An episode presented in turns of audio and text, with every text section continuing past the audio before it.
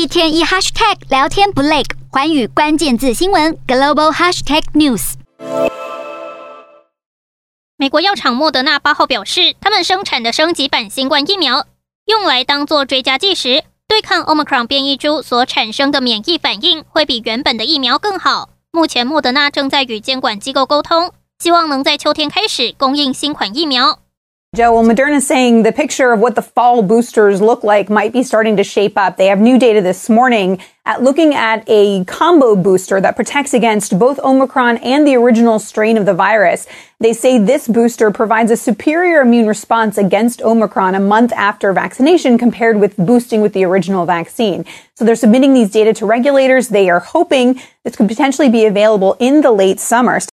随着接种疫苗的整体需求下降，疫苗业者已经改变方向，瞄准更具竞争力的追加剂市场。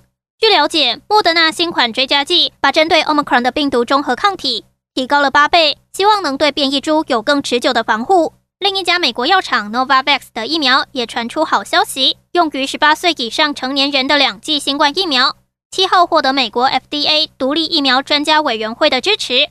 如果顺利获得批准，Novavax 的疫苗。将会是在美国核准使用的第四款新冠疫苗，也将会是美国境内第一款获准使用的次单位蛋白疫苗。和台湾高端疫苗采用一样的技术，这种技术数十年来用于对抗包括带状疱疹与流感等疾病，接种后的副作用低，也能让大众更放心的接种疫苗。